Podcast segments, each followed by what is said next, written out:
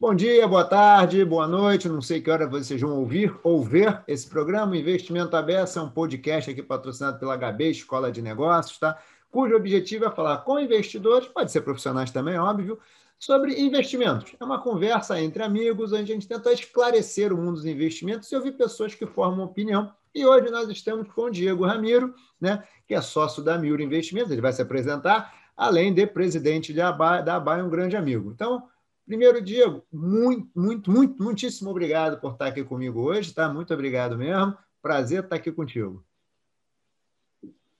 Hudson, o prazer é todo meu. Eu que agradeço. Realmente aqui é uma conversa entre amigos. Além de amigo, sou fã de você, da HB, já parceiro nosso da BAE, mediador aí nos nossos eventos, ajuda muito a associação, parceiro, então vai ser muito gostoso esse nosso bate-papo hoje aqui.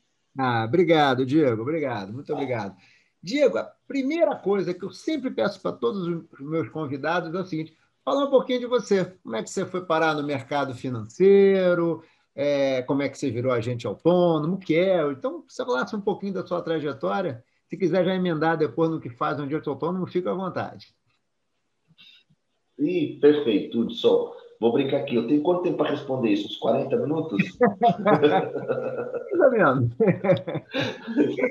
Mais ou menos, né? Brincadeira à parte. A, essa carreira de agente autônomo é algo que hoje está muito na moda. Né? Hoje você vê grandes profissionais, até pessoas de bancos, saindo da sua carreira e virando agente autônomo. Mas quando eu decidi ser agente autônomo há 11 anos atrás, em 2009, era uma profissão totalmente 11, eu, eu virei agente autônomo. Eu tirei a certificação, na verdade, em 2008, mas comecei a exercer a atividade em 2009.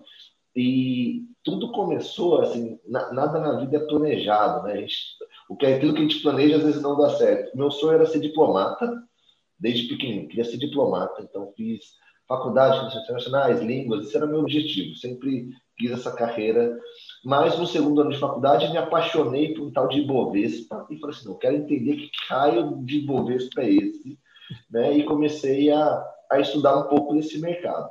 E, por conseguinte, me formei na Faculdade de Relações Internacionais, logo depois aproveitei e fiz um, dois, três anos a mais para me formar em Economia. Quando foi a minha formação, que era o ano de 2008, veio a crise de 2008.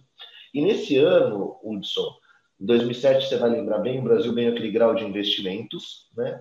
E aí todo mundo começou a investir mais no Brasil, país do futuro, enfim. E minha família, que é extremamente conservadora, o gerente do banco recomendou investimento em ações. Né? E meu avô, na época, aceitou, isso final de 2007, colocou um, uma parte do recurso nosso que a gente tinha guardado, as economias, em ações. Veio aqui em 2008, lá mais no final do ano e a gente chegou a perder quase 70% de tudo que a gente tinha guardado com as, de, de, dinheiro da família. Assim, foi um tomo muito grande. E por quê? Porque como não tínhamos o conhecimento, meu avô não tinha, o que ele fez? Na hora lá que veio agosto de 2008, setembro, a bolsa na mínima, ele zerou tudo com medo de perder, achando que ia pânico. A gente entende que se tivesse segurado as posições hoje, né, mas como não tinha o conhecimento, exerceu, perdemos isso. E aí, daquela data em si, eu, claro, acabei desistindo da carreira de diplomata e, falei, não, agora eu quero trabalhar, vou montar um negócio para ajudar as pessoas a investir na bolsa para não cometer o mesmo erro que eu, que é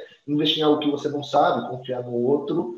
E aí acabei destino da carreira e fui prestar treino em bancos. Mas era 2008, não tinha treino nenhum de banco, todo mundo Nossa. fechou isso daí. Né? Não, e acabei passando para trabalhar na Eletropaulo, em São Paulo, né? na área de analista de gestão de energia. Mas entre um trabalho e o outro ficava montando carteira de investimento para mim e até para os meus chefes aí na Eletropaulo. Então, aí eu falei, opa, peraí, tô, acho, que eu tô, acho que eu tô na área errada aqui, né?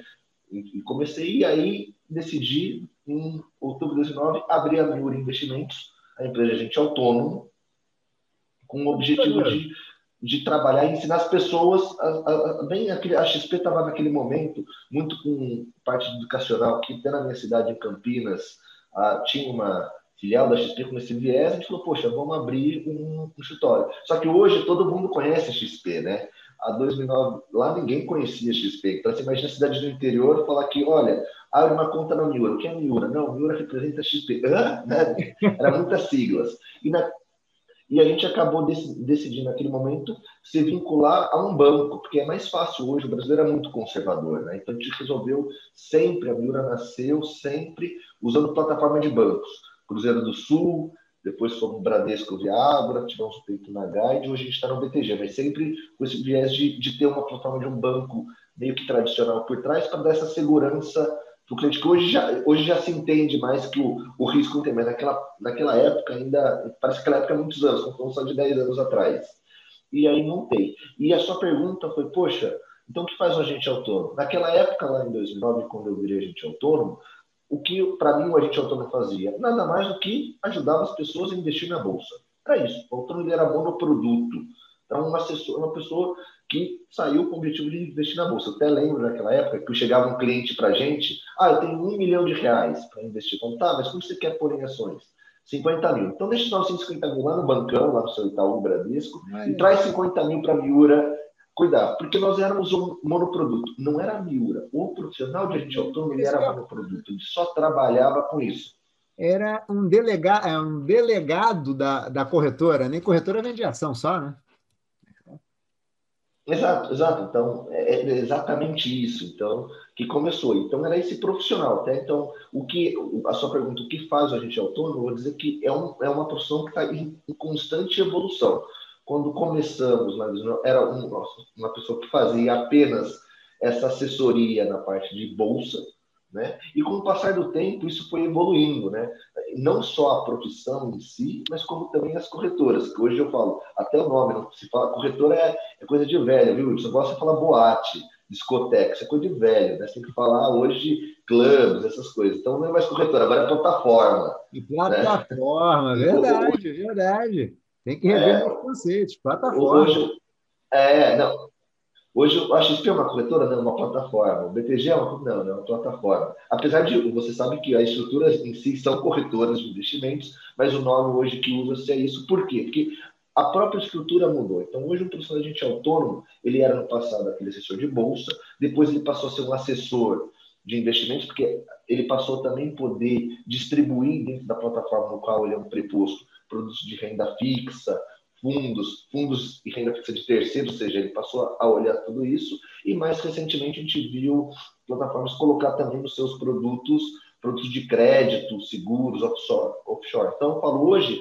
o agente autônomo nada mais é do que um assessor, que era assessor de bolsa, passou assessor de investimento, hoje é um assessor de patrimônio. É aquela pessoa aquele profissional que tem todo um arcabouço da, da plataforma no qual ele está sendo preposto e tem a função de tirar o economês de todas essas áreas e explicar para o seu cliente. Então, um papel muito educativo, porque querendo ou não, a gente sabe que o brasileiro não tem educação financeira, então isso eu acho que é uma das principais qualidades ou característica, vamos melhor dizendo, desse profissional, é ter esse viés de educar o seu cliente. Então é isso que o profissional faz até desmistificar aquilo, né? O agente autônomo não é aquele cara que a gente vê no filme do Lobo de Wall Street, que fica operando na bolsa, no telefone, não, isso nem existe mais, né? Empregão viva voz já ficou para trás. Hoje é tudo muito, muito eletrônico e muito da parte de um advisor, é isso, um computador, mas muito mais uma parte de relacionamento. Eu gosto de dizer que hoje o agente autônomo, ele nada mais é do que um, um, assessor, um gerente de relacionamento, né? Eu brinco, é aquele gerente do passado, do qual você ia no banco e realmente você se aconselhava com ele dentro dos produtos bancários. Então, esse é um profissional. E as pessoas entenderam e viram muito, muito mercado nisso, por isso que a gente está vendo essa profissão crescer tanto. Mas respondendo mais objetivo, é isso, falando um pouquinho da minha carreira e como isso tudo migrou. E o bom que a gente fala aqui na Miro é que a gente viveu essas três ondas de assessoria, né? a gente foi evoluindo. Até a gente fala muito dessa, dessas questões que o pessoal entende. Poxa, hoje o profissional de gente vive de corretagem, né? Não mais aqueles escritórios que viviam disso, realmente eles não vão deixar de existir. Tudo está em uma constante evolução. E a gente percebe que os profissionais de autônomo estão acostumados com isso e evoluíram rápido, a despeito da legislação que ainda não mudou. Isso depois a gente pode abordar esse tema via o que a gente está hoje fazendo na BAE, que é tentar modernizar a legislação, uma vez que a profissional também se modernizou. Eu vou até aproveitar então, Diego, para você abordar esse ponto que eu acho super relevante, né? É, a gente até um tempo atrás teve um evento aí que chamou CVM para conversar, foi uma conversa muito bacana e tal. É, falar um pouquinho dessa mudança, porque tem uma confusão grande entre o que faz um assessor de investimentos ou um agente autônomo de investimento. Eu sei que vocês têm uma, uma conversa aí para mudar esse nome de agente autônomo de investimento, né? Que parece um negócio de Blade Runner, né? O agente autônomo de investimento, né? É, o que faz um, um agente autônomo de investimento, barra um assessor, um consultor? Quais são as fronteiras né, dentre essas duas atividades? Bom, é excelente pergunta, Hudson, porque até, até eu vou voltar um pouquinho atrás, né? Hoje, você mesmo sabe, já, já participou de mediações conosco, hoje o profissional não é assessor de investimento, é agente autônomo de investimento. O agente até autônomo. assessor de investimento. Exato. Então, assim, até pro, imagina um, um leigo, um brasileiro, ele vem procurar umas empresas igual a Muric, empresas de assessoria de investimento. Se eu falo, olha, o que, que você faz, Diego? Eu sou um agente autônomo de investimento. O que um agente autônomo faz? Só que se eu falar que eu sou um assessor de investimento, ele já tem meio que a noção, ah, não, deve me dar alguma assessoria, alguma consultoria, que a palavra é uma linha tênue. E aí o que eu gosto de explicar e deixar bem clara a separação entre o assessor de investimento, que é o agente autônomo, para o consultor. Hoje, o agente autônomo ou assessor, ele pode assessorar o seu cliente e até dar uma consultoria limitada. O que eu, o que eu coloco essa limitação? Nos produtos do qual ele está vinculado dentro da plataforma. Ou seja, hoje a Miura é vinculada ao BTG, eu posso assessorar o meu cliente, auxiliar e consultar, dessa consultoria para ele dentro dos produtos da plataforma no qual estou vinculado. Então, ou seja, é uma consultoria limitada o assessor faz, dentro da plataforma no qual ele está. Ele pode, hoje é uma dúvida muito comum dos assessores, é, ah, mas eu posso, meu cliente me perguntar, eu posso dar a minha opinião, dar uma consultoria? Pode, desde que esteja de acordo com o perfil do suitability que o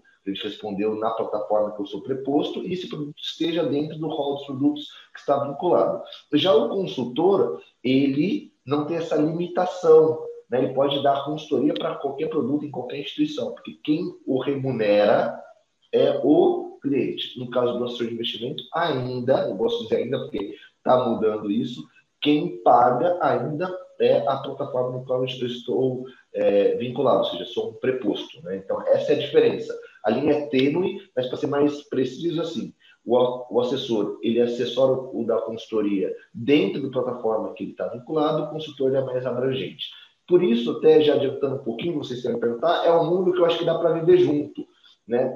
Entre o assessor Sim. e o consultor, acho que dá para dá se ter. Tanto é que um dos pontos que lá na Associação dos Agentes Autônomos na Bahia, a gente vem falando muito com o CBM, é de mudança do modelo societário do agente autônomo, para que a gente tenha dentro da empresa de assessoria outras atividades que vão também poder ter uma consultoria então, hoje os bancos têm isso, né? Hoje o banco é respeitando o Chinese Wall, né? Ah, essa é a gestora, essa é a corretora, essa é a área de análise. Por que não as empresas de assessoria não podem também ter isso, desde que mudando o modelo societário é uma das pautas que a gente trabalha bastante também hoje na Via BAI para que o regulador também autorize isso?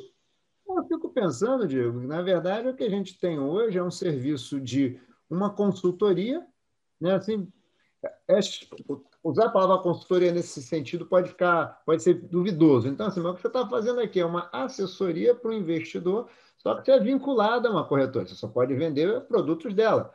Mas é que a gente sempre brinca, né? O que a pessoa chega, quero comprar um CDB, fez o Sutability digital. CDB A, B ou C? Ah, não sei não, só posso dizer que o CDB é isso, isso e isso. Não, mas eu não posso te falar. Ah, esse é IPCA, esse é CD. Não, não posso falar nada. Você só posso te explicar o que é. A decisão é sua ser humano não é assim, né? Chegar, levar o carro no mecânico e dizer para o cara, ah, não, só posso dizer qual é o problema do carro. A solução você escolhe. Tem três aqui, você escolhe a melhor. É, exato. Tanto é que a gente questionou isso via a Baia CVM. A CVM, no final, no finalzinho de 2000, no finalzinho de 2019, 18 para 19, soltou até uma, uma interpretação melhor da resolução 16, que é a, que rege a gente autônomo, e era uma dúvida. Você vê, se o cliente me pergunta, eu não posso responder, senão ele não precisa de mim, né? Porque que raios é o profissional, o assessor? Não estou assessorando nada. Aí a CVM falou, não. Aí ela respondeu, você pode dentro dos produtos que estão lá. Então, hoje, por exemplo, a plataforma que eu estou vinculado tem 40 CDBs, de vários, eu posso falar para o meu cliente, olha, esse CDB é esse, esse, esse no seu perfil, esse é um banco médio, acho que é melhor ser para um banco de primeira linha no seu perfil, esse daqui é atrelado IPCA, se você acha que tem, isso tudo a gente pode, desde que esteja no perfil e na plataforma. Então, eu acho que você usou a palavra certa, é uma consultoria, mas para não confundir, uma consultoria limitada. Exatamente. Limitada não, não no aspecto de, de assessorar, mas limitada no aspecto de produtos. Exatamente. Aí eu acho que, como sempre, né, Diego, transparência. Né? Seja transparente, ó, eu, eu tô, eu vendo, entre aspas, vendo esses produtos aqui, ó, dessa plataforma. Está resolvido, né? Você chegou numa concessionária da GM, quero comprar um carro zero da Volkswagen. Não tem, né, meu amigo? Cara da GM, né? Tem carros tão bons quanto, você vai escolher qual que você prefere. Né? É. Mas aí você vai na loja da GM, a GM é multimarcas. Aí ele vai falar, mas você tem. Não, então eu posso falar multimarcas destes que estão aqui no meu pátio. De outros eu não posso falar. É verdade, verdade. Verdade, verdade. É, então... Plataformas, né? Vendem todos os produtos. Na verdade, é. são né? É, é, por isso que eu gostei muito dessa. É, é ter. Então, como é difícil hoje o investidor entender isso, é o que você falou. O principal é transparência. Acho que essa questão de, de limitação, acho que é, é, o, no fim, no fim, o que o pessoal quer saber é como um, um profissional consultor é remunerado e como um assessor é remunerado. Desde que meu cliente saiba que eu sou remunerado através de um FII que se recebe da, de todos os produtos que estão na plataforma, ou seja, o recebe tudo, um percentual de tudo que ele vende ou consulta ou assessora dentro da plataforma, não tem problema nenhum. Acho que tem que ter transparência na informação, que é o que hoje a gente vem discutindo. A CVM fala isso, né? Olha, é, abaias, autônomos, o que, que vocês acham de abrir a remuneração? A gente fala, não tem problema nenhum abrir a remuneração. Sabe, hoje meu cliente já sabe, hoje meu, nenhum cliente meu aqui acha que a Miura é uma ONG, né? Não sabe que a gente tem, né? Acho que é meio que uma hipocrisia falar nesse sentido que não se cobra nada, não. Eu cobro diretamente do cliente a plataforma no qual estou vinculado me repassa uma taxa, que hoje o cliente já paga isso no banco normal, não existe uma sobretaxa, né? Isso que a gente acaba deixando bem claro isso para o investidor, mas é, é, realmente uma linha tênue aí que a gente tem como papel, está sempre explicando e mostrando, informando, sendo transparente. Ah, legal, legal, Diego. Parabéns, parabéns. Boa linha, boa linha. Vamos lá, Diego. Agora pensando aqui um pouquinho mais. Diego, 11 anos de experiência quais as principais dificuldades e medos que você encontra nos seus investidores, nos seus clientes? O que que você... Vai lá, me conta um pouquinho do que, que você já descobriu nesses 11 anos aí. Bom, eu descobri nesses 11 anos que eu não sou um economista, eu sou um psicólogo financeiro, né? Não, é a grande é. Eu falo isso por quê? Porque, primeiro, nesses 11 anos, eu descobri que o brasileiro isso não, isso não tem só de classe social, tá? Acho que ah. isso é brasileiro em modo geral. Ele, ele tem um, um relacionamento com o dinheiro meio que tabu. Falar de dinheiro é tabu, né? Então, o, eu, eu, brinco, né? Assim, hoje você numa roda de amigos, até entre homens, você fala, ah, achei essa mulher filho, não sei o quê, você conta tudo, as coisas. Mas se numa roda de amigos eu perguntar, Hudson, quanto que você ganha? Você vai ficar meio ah, que invasivo. Não, não posso falar quanto eu ganho. Hudson, você tem dinheiro guardado? Não, não, peraí. Dinheiro é uma coisa muito tabu. E isso eu percebi nesses 11 anos, que o brasileiro falar de dinheiro é tabu. E, e como é tabu, às vezes ele não, ele, não, ele não quer entender. Então, muitas coisas, ele tem um pouco de preconceito. Ah, não, bolsa é arriscado. Criptoativos é arriscado. Não, não. O que é risco? risco, né? até a definição de risco. Vamos entender o que é o risco arrisco é perder tudo. Não, arrisco é partir da incerteza. Quanto mais caro, é mais incerto que aquilo deva acontecer. Então, acho que nesses 11 anos eu aprendi isso, que o investidor ele tem, ele tem que ter um relacionamento melhor com o dinheiro, entender ser mais racional do que emocional. Por isso que a gente vê, nesses 11 anos, eu já vi inúmeros clientes caírem em pirâmides financeiras. Mais comum está sendo essas é, porque hoje o comum a gente vê, né, até o seu artigo que você postou recentemente no valor explicando sobre os criptoativos, né? O pessoal hoje está usando. criptoativo hoje está sendo a bola da vez para pirâmides, como na década passada foi o avestruz, boi gordo, né? A estrutura de pirâmide está. Porque o Brasil não tem educação financeira, ele, ele, ele, cai nisso. Então, assim, eu aprendi esses 11 anos que o brasileiro não tem tanta informação, ele ainda é conservador, ou seja, ele está com o dinheiro da poupança, mas ele também, por não conhecer, ele quer sair da poupança e ir para o Bitcoin.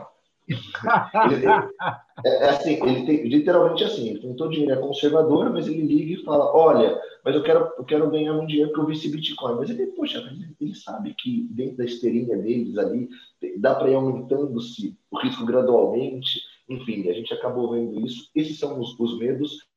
Hoje, eu posso dizer que o brasileiro está um pouco melhor do que ano passado. Eu conto isso porque, como a empresa tem 11 anos, a gente já passou por inúmeras crises, né?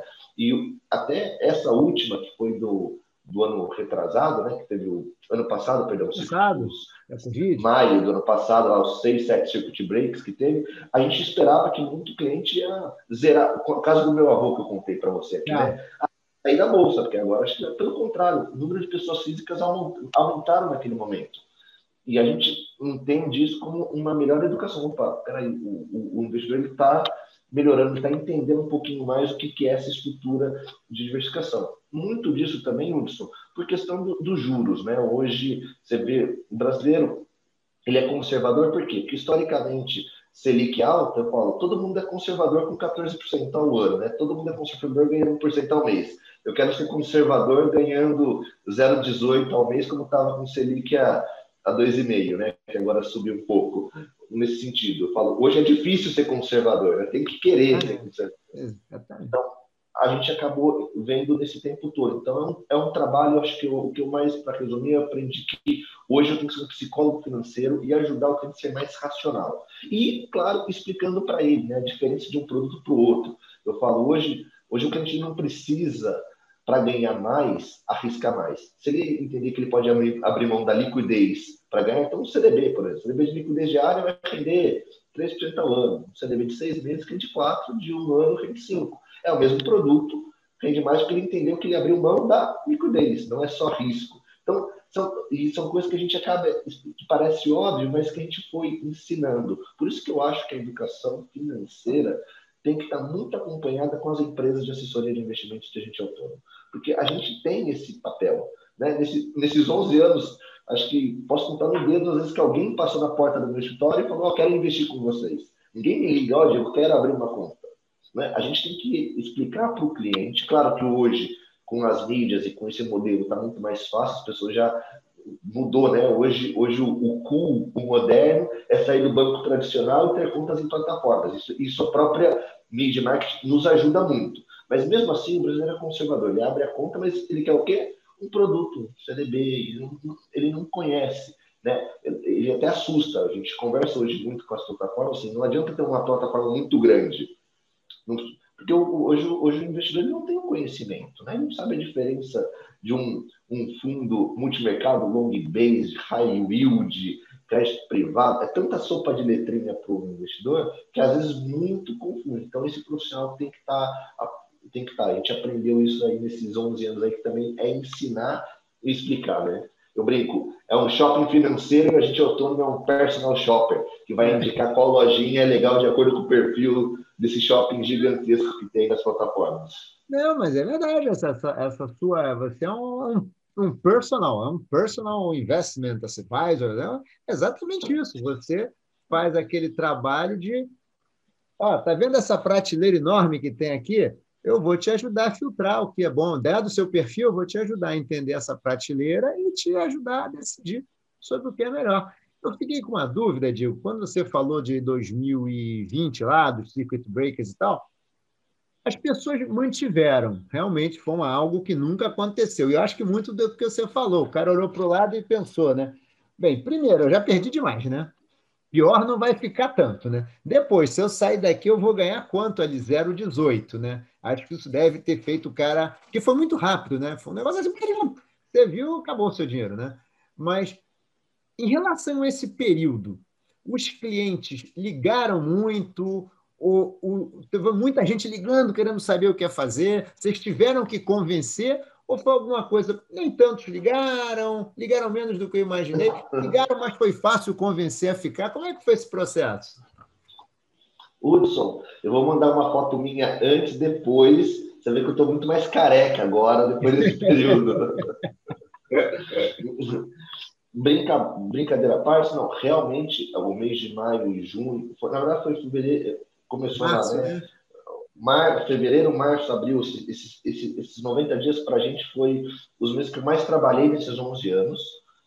Primeiro, porque, claro, que com o crescimento da empresa a gente tinha mais clientes, mas por quê? Porque a gente tem um trabalho, e aí eu acho que é muito legal a diferença entre o, o, o profissional, a gente é autônomo e um gerente de banco. Vou fazer essa comparação por quê? Porque hoje, um profissional, a gente é autônomo, ele, ele, ele tem a carteira, ele, ele vive do cliente dele. Se ele perder o cliente dele, ele morreu, né? Ou seja, quem, quem me paga é os meus clientes. Então, eu tinha que trabalhar de manhã ligando para os clientes para explicar, para acalmá-los o que estava então. no cenário. Então, a gente não foi só Miura, a gente fez uma pesquisa via BAI com a maioria dos escritórios associados e todos falaram mostrando essa proatividade. Por quê? Porque e, e foi uma proatividade necessária, porque naquele momento, e os clientes também ligavam, e, e se você for lembrar, aquela época que deu o circuit break, os sete circuit breaks, já, já estava no período de lockdown. Então, muitos profissionais de banco não estavam podendo trabalhar nas agências. Então, o horário da agência era limitado, até as duas. Então, imagina você, Hudson, tem conta lá numa conta de um banco, caiu tudo, você quer ligar às três horas da tarde. Se a gente falar, Hudson, desculpa, eu não tenho mais acesso ao sistema, porque é, eu estou home E aconteceu muito. Né? A gente captou muito cliente nesse período, porque o, o próprio gente não tinha acesso à plataforma que estava home office, não conseguia ter as informações, não conseguia acessar, porque até os bancos prepararam toda a infraestrutura para ele conseguir acessar remotamente. Então, muita gente ficou às cegas. A gente viu que nesse, nesse momento, o mais importante era informar. Então, tanto é que foi um período que a gente, foi o mês que a gente mais cresceu em um mês, o número de clientes foi nesse período de 90 dias, nesses 11 anos, número de clientes, porque muita gente se sentiu desassistido nas estruturas, e não foi, não foi pontuado na Miura, tá? Isso a gente fez uma pesquisa com vários escritórios da Bahia, a gente viu que foi quase que unânime o crescimento disso aí, porque as pessoas, como você mesmo disse, não saíram, não saíram, não realizaram investimento. Muito trabalho dos, daqueles que são assessorados que faz sentido, e muito disso. Tinha cliente meu que eu ligava assim, por exemplo, Hudson, realmente você perdeu aí, olha, em um mês seu patrimônio caiu em 12%. Realmente aí, poxa, bacana, ah, o que, que, você acha? Vamos sair para renda fixa? Fala, Hudson, você acha que a bolsa melhora em oito anos? Ah, como assim oito anos? Não, é porque se você sair agora e aplicar uma renda fixa, com a atual taxa, vai demorar oito anos com a renda fixa atual para se recuperar. Eu acho que a bolsa, o mercado financeiro, recupera antes de oito. Então, assim, era explicar isso. E, e, e, esse trabalho ativo e também passivo, mas estando lá para atender, a gente atendia o cliente até 8, 9 horas da noite. Porque como o negócio é meu, eu estava lá seis da manhã e nove da noite profissional de banco, ele não, por mais que ele quisesse, não podia, porque o horário desligou o acesso, era limitado. Então foi um período assim que eu acho que mostrou a importância da assessoria. Que também, Hudson, vamos ser muito sinceros, se você está indo tudo muito bem, tudo muito bem, as taxas de juros são altas, para que, que você precisa de um assessor? O que eu escolher vai subir, né? É o que eu falo. Esses momentos de crises agudas, aí que faz necessário a presença da assessoria, da racionalidade junto. Então, foi um período muito tenso, mas acho que também muito de aprendizado. E, só para concluir, as empresas de assessoria nesse momento não sofreram tanto como sofreram na crise de 2008, porque eu não era mais monoproduto. Quando teve a crise lá de 2009, a bolsa caiu, todo o patrimônio do cliente desvalorizou. Nesse caso, agora não. Como a gente tem uma, hoje assessora tudo, eu falo para o meu cliente, olha, realmente, ó, você viu, a sua parte de bolsa desvalorizou bastante, mas olha, você viu que sua renda fixa agora melhorou bastante, ou surgiu esse outro produto. Então a gente tinha, eu tinha outras alternativas para poder mostrar para o cliente do que só está naquele produto. Então acho que é somatória disso. Conjuntura, juros baixos, fez o cliente aceitar correr um pouco mais de risco entender o que estava acontecendo. A proatividade das empresas de assessoria que entenderam que tinha que ligar para o cliente, porque eles, nós vivemos do cliente, né? Meu maior ativo é o cliente. E terceiro ponto é diversidade de produtos. Ah, ah, muito bom. Ou seja, você trabalhou para caramba, mas diferente do passado, onde as pessoas queriam sair de qualquer jeito, você quase tinha que amarrar o cara para dizer: não, não sai agora. Dessa vez as pessoas te ouviram. As pessoas te ouviram, pararam, Exato. entenderam, quiseram ouvir. Primeiro. É. Isso. Mas muito também porque é, é, eu acho que assim, se fosse uma coisa muito gradual, ah, poxa, Diego, se você está me assessorando em janeiro, eu tinha tanto em dezembro, ah, poxa, o ano inteiro você não conseguiu me avisar. Como foi muito agudo, também, o tom foi tão alto que às vezes ah, isso ajudou também, Hudson, porque eles viram que ninguém, a culpa não foi ninguém, não foi o assessor que deixou de avisar ou comeu bola, foi ninguém esperava o que aconteceu naquele mês, ninguém imaginava Né? E aí, o que, o que valeu a manutenção foi o atendimento depois, a explicação, a racionalidade, porque vamos pensar, né? Agora é fácil falar olhando para trás, que a gente viu que ah, foi realmente em vez do que caiu, subiu, mas naquela época a gente não tinha noção nenhuma. O trabalho era, era assim, não, mantém por quê? Olha, não faz sentido, por questão disso, um, um banco de primeira linha perder 40% do seu patrimônio, segura, e olha, se sair, a renda fixa vai demorar tantos anos para recuperar, hoje nenhuma casa de análise. Então, assim, é, é, é esse trabalho. Claro que alguns, né, é muito perfil. Eu tive até legal alguns clientes meus que depois disso falaram, Diego, eu percebi que eu não tenho estômago para esse mercado. Eu realmente isso pode. Porque eu falei para todo mundo, eu falei, é, é, é, Brasil, né? Não necessariamente não vai acontecer de novo. A gente sabe que aqui Sim. tudo é possível. Então, muitos que viram, porque se você for lembrar, desde o governo finalzinho de Temer até a pandemia, a bolsa só subiu. É. Então, essa pessoa, essa pessoa que entrou do Temer até a pandemia, comprava, subia, comprava, subia. Então, e, e, e se você for olhar, a, a, o crescimento de pessoa física na bolsa vem nesse período, que até então chegamos a triplicar o número de pessoa física nesse período de Temer a pandemia, né? Bolsonaro, a pandemia. Então, esse pessoal que entrou nunca tinha visto seu dinheiro cair, Hudson. É. E viu de uma maneira para outra sete circuit break perder. A maioria entendeu e muitos, alguns, assim, não foram poucos. Na hora que eu digo, vou manter a posição, não vou realizar porque o prejuízo é muito grande, mas no momento que eu tiver no, no zero a zero um pouquinho, eu gostaria de reduzir a participação, porque eu percebi que eu não tenho estômago para isso. Que é, né? Porque é, é, é, eu falo, é entender de fato. Muitos acabaram se conhecendo. Sim. Então, ficou muito legal também. Mas Agora é... é fácil falar, mas foi um momento de muito trabalho naquela época. Eu sempre brinco, né? O, o suitability é alguma coisa quando você responde, mal ou bem você está racionalizando as perguntas ali, né? Você está parando, está pensando, não sei o quê, né? É como se fosse um treino, né? Você sabe que não é jogo para valer ainda, né? Agora, quando o jogo é para valer, aí que você vê o tamanho do teu estômago, né? Que você vê o seu apetite para o risco mesmo. E foi o que aconteceu, né? Tiago, eu queria aproveitar para te fazer uma pergunta aqui, porque que eu sempre uma questão que me. Você acha que nós estamos agora 3 milhões e meio de pessoas na Bolsa? A Bolsa, aliás, esse ano, 2020, continuou crescendo, né? apesar do tombo, não sei o que, ela recuperou rápido, as pessoas compraram e tal. Você acha que o brasileiro incorporou o risco no seu portfólio? Ou você acha que isso é meio. Passageiro é forte. Ou você acha que com o aumento da taxa de juros, a gente vai ter muita gente saindo da bolsa? A gente não vai voltar ao nível anterior, não estou falando disso, não. Acho que a gente. Mas você acha que vai ser um baque grande ou você acha que não? O brasileiro incorporou, pode até reduzir a alocação em bolsa, mas você acha o quê? O que, você acha? Mudou o perfil mesmo ou é alguma coisa mais transitória? Não, excelente, excelente pergunta. A gente, a, a, gente aqui entende que assim, o Brasil, se você tem até mais experiência que eu, já estudou outros, outros governos há tantos anos. Toda vez que o Brasil tinha uma redução de taxa de juros, sempre uma taxa de juros que caía e rapidamente subia patamares acima de 10, 12%. Então, as pessoas elas entravam no momento, a bolsa estava baixa, depois saía porque falavam, não, agora os juros voltou a subir. Só que desde a finalzinho do governo Temer até agora, esses juros nossos ficam muito baixos por um período de tempo. Então, as pessoas elas já entenderam que pode ser possível ter, ter esse cenário de taxa de juros baixa por um período mais longo e começar a diversificar. E eu acho que isso veio para ficar, ou seja, a incorporação de outros tipos de investimentos que não bolsa, isso já, vai, já é uma realidade. Primeiro, muito mais informação do que estava no passado. Antes, antes ninguém. Vamos, vamos voltar, talvez no começo da, da Mura, lá, 11 anos atrás.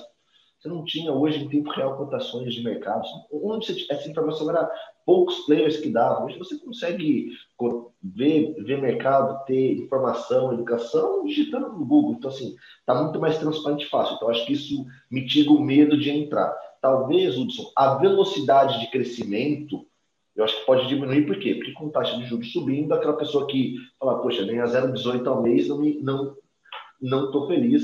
Se eu ganhasse meio, deixa alguma coisa, agora que está subindo. Contudo, o que a gente está vendo é que esse aumento de taxa de juros dificilmente vai voltar aqueles patamares que eram antes dos 14%. Então, o consenso de mercado é ficar nessa faixa nos próximos anos, entre 6,5%, 7%, talvez até 8% ao ano, é o que está se desenhando agora, que ainda é muito, muito baixo comparado, o brasileiro gosta daquele famoso 1% ao mês, né? que ganhava nas aplicações, e está longe disso. Então, eu acho que deve ficar, mesmo porque a, as informações, as empresas, a, a, própria mídia já incorporou, acho que as pessoas já entenderam que bolsa não é cassino.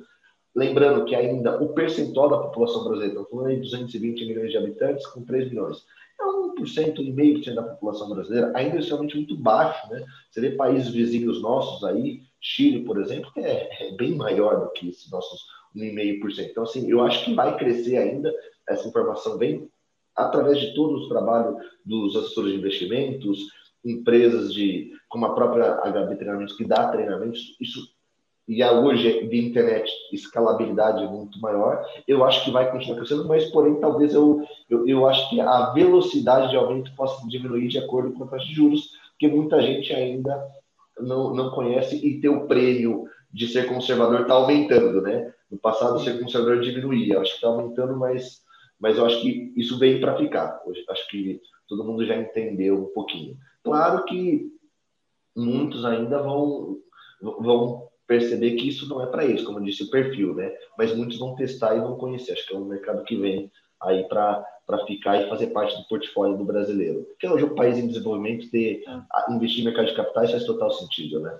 É, não, acho que você falou é fundamental, né? Porque se a gente está querendo criar capital de longo prazo para as empresas poderem investir, crescer, né? As pessoas, as, as empresas crescem não só com capital próprio, pelo contrário, né? elas pegam capital em bolsa, né? acionista, capital acionista capital dívida privada. E aí são dívidas longas para que possam financiar projetos longos. Então, as pessoas têm que comprar alguma coisa de risco, né? E você está dizendo aqui, primeiro, tudo bem, pode ser que a alocação caia, mas o cara vai ficar, talvez ele reduza o tamanho da, o tamanho da bolsa na pizza dele. Ele vai comprar. Do apetite, é. O apetite o que você falou de liquidez vai na mesma linha, a pessoa entende que, não, cara, vou comprar uma debenture aqui, vou comprar um CRI, vou ficar aqui cinco, seis anos, é o tempo que a empresa precisa para botar o projeto no ar, maturar o projeto, tirar fluxo de caixa, começar a pagar direitinho. Ou seja, é uma mudança importante para o país crescer, né? Acho que isso é, é super relevante, né? É super relevante. Diga, você quer falar? E porque também, Hudson, o número é baixo, é, não, porque o número ainda é muito baixo, né? Estamos falando de um, um e meio. É, verdade. Que já está no mercado maduro nosso, é, ainda é muito pouco. A gente estava falando ontem com, com uns amigos, ontem a gente está falando que ainda existe mais de um trilhão de reais em poupança. Então, assim, muita gente ainda nem conhece esse mercado e está conhecendo agora, e está vindo. Então, eu acho que vai, talvez, como eu disse, talvez só a velocidade, que talvez não aumente tanto, mas acho que veio para ficar e a gente vai ver esses números ainda crescendo. Ótimo. Pensando ainda no investidor, quando o investidor chega para você, não óbvio não tem um padrão único, né? Mas a pessoa chega para investir, Diego, aí o cara começa a falar, o que que você percebe? Quais são os objetivos? O que que uma pessoa quer ao investir, hein, Diego? Como é o basicamente o que que as pessoas querem? Vou até fazer então logo a segunda Ganhar bastante. Quer? Tá. Faz, faz. O meu cliente ele quer ganhar bastante sem correr risco. É, eu queria até fazer logo. Então, vou fazer uma pergunta emendada na outra, e depois, que é o seguinte: o cara. Também temos aquela galera que quer fazer, viver, na, viver de ganhar dinheiro na bolsa, né? Ah, vou fazer day trade, vou, vou viver de não sei o que e tal. Então, imagina que tem uma galera que quer entrar, investir pra, só para ganhar dinheiro e tal. Mas o que, é que você vê? Que você tentasse responder logo as duas, a gente já conversasse já aqui sobre as duas. Né? Primeiro, o que, é que o seu investidor mediano quer quando investe? Né? E depois faço negócio aí de, uma, de um, um grupo de pessoas que eu acho que vão com muita sede ao pote. Perfeito. Hudson, é, é acho que dá para responder as duas respostas, duas perguntas, uma resposta única. Hoje, quando um cliente nos procura, dificilmente ele sabe o que ele quer. Ele não sabe o que ele quer, ele não conhece. Ele fala, não, eu quero. Ele, ele vem muito com uma insatisfação. Eu acho que o que eu tenho está rendendo pouco. Queria entender o que tem. É muito isso. Porque eu, hoje, dificilmente chega um cliente e fala, Diego, hoje eu tenho 100 mil reais, eu quero ter 500 mil daqui a 10 anos, que eu quero comprar um imóvel. Falta, como eu comentei no começo, não existe planejamento financeiro. São pouquíssimos que já têm um planejamento financeiro montado. Então, hoje, quando os clientes nos procuram, é muito mais porque ouviram falar de um investimento e querem tirar dúvida, ou estão insatisfeitos com a rentabilidade ou com o produto que alocaram por ele via alguma outra coisa. Então, o meu trabalho como assessor é mostrar para ele o que está tendo, o que ele tem de investimento, entender o perfil dele e mostrar as alternativas e falar, olha, qual que é o seu planejamento? Vamos desenhar aqui. Curto prazo, reserva de emergência, o que, que você tem para isso? Para isso tem produtos com liquidez, dentro desse perfil, e vai desenhando essa caixinha para ele. Mas quando o investidor vem, Hudson, dificilmente ele sabe o que ele quer. Dificilmente. Tem uma sabe o que ele quer, o prazo que ele quer. Ele, ele, Geralmente, ele começa a ser a maioria. Não. É o gatilho e a insatisfação, né? Assim, ou, é, ou ele viu algum produto que ele não conhece, por exemplo, ah, ouvi falar de Bitcoin. Poxa, vocês trabalham com isso? Eu queria entender um pouco mais. Então, aí você começa, olha, a gente trabalha com. A gente tem aqui também na plataforma produtos criptativos, mas aí é o trabalho do assessor, que é o comercial, tá, mas a sua parte conservadora tá onde? Ah, não, tá na poupança. Aí você sabe que tem, aí você vai ensinando ele vai captando ele ao pouco. Eu falo, sempre tem um, motivo por quê. A dor hoje da rentabilidade baixa, ou da perda, ou de uma venda de um produto mal feito, que é muito comum, a gente pega aqui pessoas que chegam. Previdência, por exemplo, gente que tem na carteira 100% de investimento de previdência e na hora que resgata, fica, chega, olha, resgatei, pagou um imposto absurdo, não quero mais isso, tem como não pagar isso, a gente, ou seja, sempre começa com uma dor, né? Esse é o, respondendo para você isso, e aí o trabalho nosso é explicar para eles. Até tem um cliente nosso que estava agora, tá, a carteira dele rendeu 4% agora, né? Ah, ele falou, Diego, estou insatisfeito rendendo muito pouco dinheiro, passado rendia mais, para falar. Eu falei, fulano, assim, mantendo o seu perfil, na verdade a carteira agora está rendendo até mais do que o ano passado. Sua carteira está rendendo 140 do CDI no atual DI do período.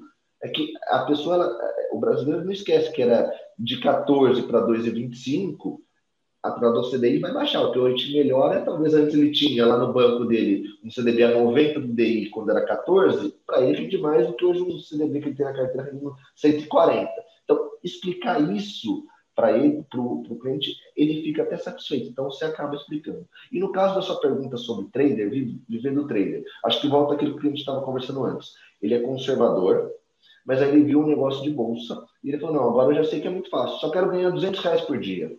É isso. Se eu ganhar 200 reais por dia, eu vou vezes 20 dias úteis, 4 mil tá ótimo, melhor do que dizer. É, é, essa é a conta, né? Só que as pessoas não entendem. Primeiro que a maioria das pessoas que vão viver de trade, elas não sabem o que é trade. Elas não sabem. Eu, eu, eu gosto de explicar assim, de uma forma muito simples. Eu vou te dizer, eu sou uma pessoa cética, eu até dizendo aqui para as pessoas. Dá para viver de trade? Dá para viver de qualquer coisa, mas para viver disso tem que ser um expert. Não dá para você falar assim, ah, vou ligar o computador 10 horas da manhã, vou trabalhar, que, que é muito parece. Tá, em meia hora eu ganho 200 saio. Não existe isso, né? Não existe isso. Isso é, isso é midiático, isso não existe. Isso é realmente trabalhar a forma passiva. O que existe são pessoas que decidem viver de trade, vão estudar, vão viver só disso, parar de fazer qualquer outra coisa, e mesmo assim, não é garantia. Porque no mercado de renda variável você não sabe. Um exemplo que eu dou é, Hudson, você acha que ao longo do, dos anos, o Banco Itaú é uma boa empresa para ser sócio? Você acha que é bom ao longo dos anos? O Itaú, um exemplo, um Bradesco, uma Vale, do Rio Doce, empresas grandes. Você acha que elas tendem a valorizar ao longo dos anos? As pessoas acham que sim, né? Acho que sim, vão valorizar. Aí eu falo, Hudson, hoje, 10, horário, por exemplo, a bolsa abre às 10, então, 10 horas. Você acha que Itaú vai subir hoje? Em 15 minutos? Ou vai cair? Então, é isso, o trade ele tem que decidir o que vai o, o, tudo que vai acontecer na economia num único dia. Então, assim, o risco, lembrando que eu comentei risco é a parcela de incerteza, é tão mais incerto o mundo do trade e a falta de informação que não dá para viver de trade. Hoje, realmente, é, é muito mais uma desinformação e, e, eu brinco assim, as pessoas que falam que dá para viver de trade, pergunta se ela vive de trade ou se ela está querendo que você compre um curso que ela te ensina. Ela vive vendendo curso de trade né? Porque se fosse assim, Hudson, né? a gente é do brasileiro, né? O, o, brasileiro, o ser humano em geral, se, descob, se descobriu a mina de ouro. Você vai contar para todo mundo como que ganhar? Ou não, peraí, poxa, eu descobri como que eu ganho isso, deixa eu ficar quieto aqui para mim. É, certo, é. Né? É, é, é, é, muito, muito complicado. Então, assim, E, tu, e tudo isso, para mim, vem muito da falta de educação financeira. Muitas pessoas.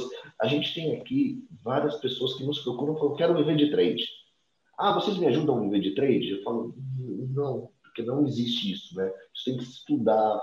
Eu mesmo, que estou 11 anos acompanhando o mercado, não vou dizer se eu, que eu sei todo dia que a ação vai subir ou vai cair para ganhar. Não tem como, isso. É realmente as pessoas falta informação e aí acabam caindo nisso e compram cursos e às vezes até até pegam um dinheiro emprestado, enfim, para fazer isso e acaba tendo a gente ver histórias tristes. O Valor Econômico soltou, acho que acho que foi no ano passado, um estudo sobre trades, né, que mais, mais de 99% das pessoas que vivem de trade perdem, né? então é. é só 1%. Então é a mesma coisa, todo mundo pode virar o Neymar jogando futebol? É, se for assim, todo mundo vai virar é, é tudo, tudo, tem uma exceção, mas a gente tem que ficar bem, tomar muito cuidado com isso. Eu sou bem cético quanto viver de trade. eu acho também, assim, só para complementar, né? É, bancos, corretoras, né? Tem operadores, né? Para fazer, estar tá lá seu dia a dia comprando, vendendo, fazendo os tradings lá, né? E as pessoas trabalham 30, 40 anos e não montam suas empresas, ficam lá ganhando salário. Deve, não deve ser fácil, né? Senão cada mundo não tinha, né? Para que, que eu vou ficar ganhando salário num banco ou numa corretora, vou montar a minha, né? E vou, vou ganhar dinheiro eu, né? Então não é fácil. Se fosse fácil, todo mundo já não. Ninguém ia trabalhar para os outros fazendo trade, né? Perfeito, perfeito. Diego, a gente está caminhando aqui para os minutos finais, então eu vou te fazer uma última pergunta. Como é que você vê o crescimento? A gente hoje tem uma. Vamos chamar uma competição muito acirrada entre bancos e plataformas. Né? Como é que você vê o futuro? O futuro você vê que tem um modelo exclui o outro, vão continuar os dois? Como é que você vê o futuro aí? Olha, a, a pergunta difícil, Hudson, porque mudou, mudou tanto. Eu acho que, primeiro de tudo, acho que hoje a gente olhar o que é bancos e plataformas, a gente está vendo que os bancos brasileiros estão tendo a capacidade de se moldar essa modernidade, né?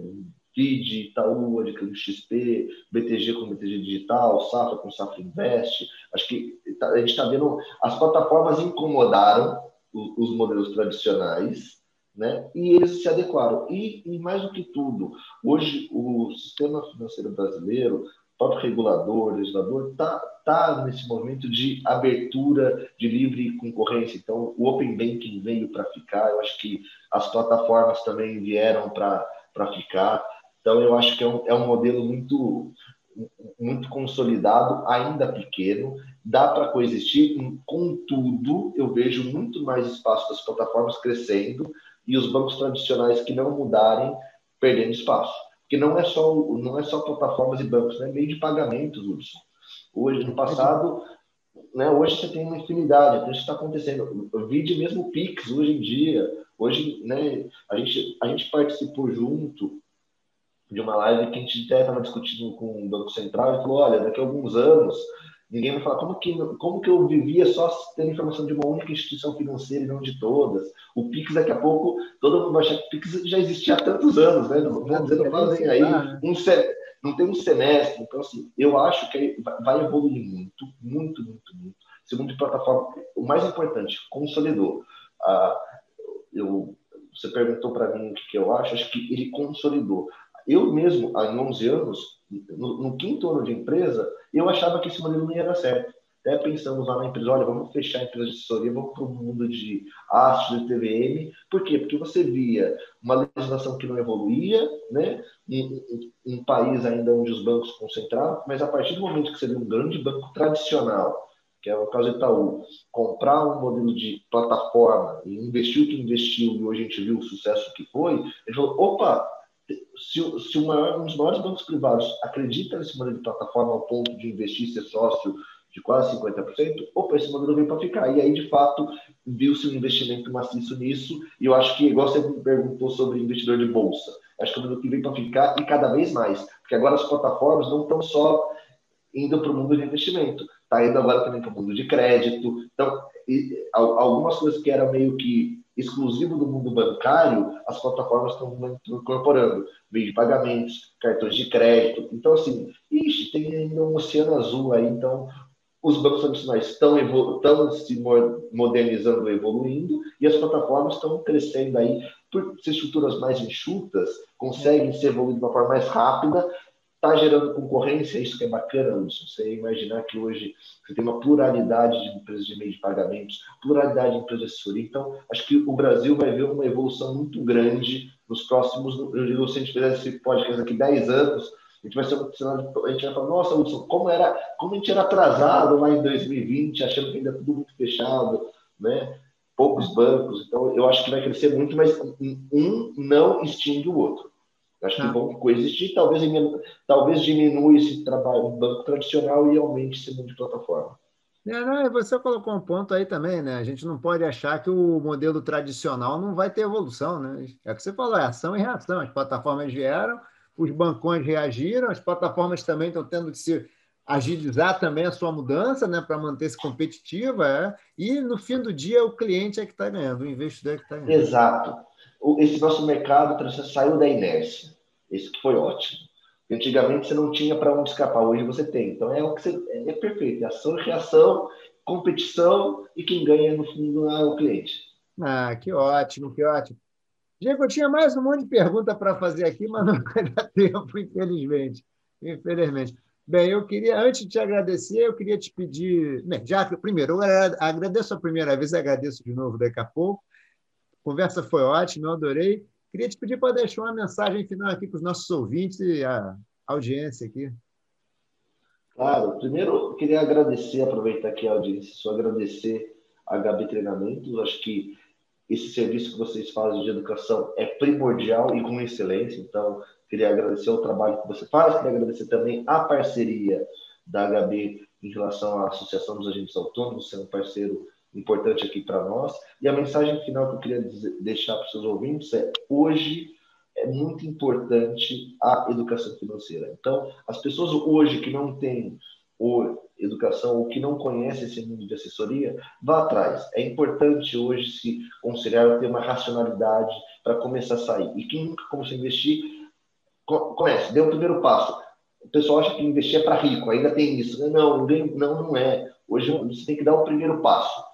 Se você não der o primeiro passo, você nunca vai sair. Então, como a gente estava dizendo aqui dos players que saíram da inércia, você também, hoje que está nos ouvindo e não começou ainda, saia da inércia e procure. Hoje existe informação, o próprio pessoal da HB tem todo esse trabalho que pode dar esse conhecimento para vocês e dar o primeiro caminho para vocês. Então, era esse o recado, Hudson.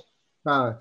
Diego, super obrigado aqui pelo papo. Adorei, achei ótima. Vamos marcar outros, com certeza. Adorei. Com certeza. Tá? Achei que você trouxe aqui a questão da educação financeira super bem. A educação financeira tem que estar aí no centro das decisões de investimento, tá? Está super bem. Adorei sua frase. Eu não sou mais um economista, eu sou um psicólogo financeiro. Achei ótima também. Muito obrigado pela conversa, Diego. Muito obrigado, tá? Gente. Obrigado, Hudson. Muito obrigado à audiência de todos aí. Investimento Aberto é um podcast, também está no YouTube, está a versão aqui com vídeo para vocês verem. A gente, terça-feira, está soltando esse episódio, uma próxima terça-feira, dia 22. É, Investimento Aberto aqui, como eu já falei aqui, uma iniciativa da HB Escola de Negócios, que o Diego tão bem falou aqui. Muito obrigado a todos. Por favor, Spotify, Apple, Apple, Apple Streaming também, todas as mídias, tá? E no YouTube. Abraço a todos aí, muita saúde para todos.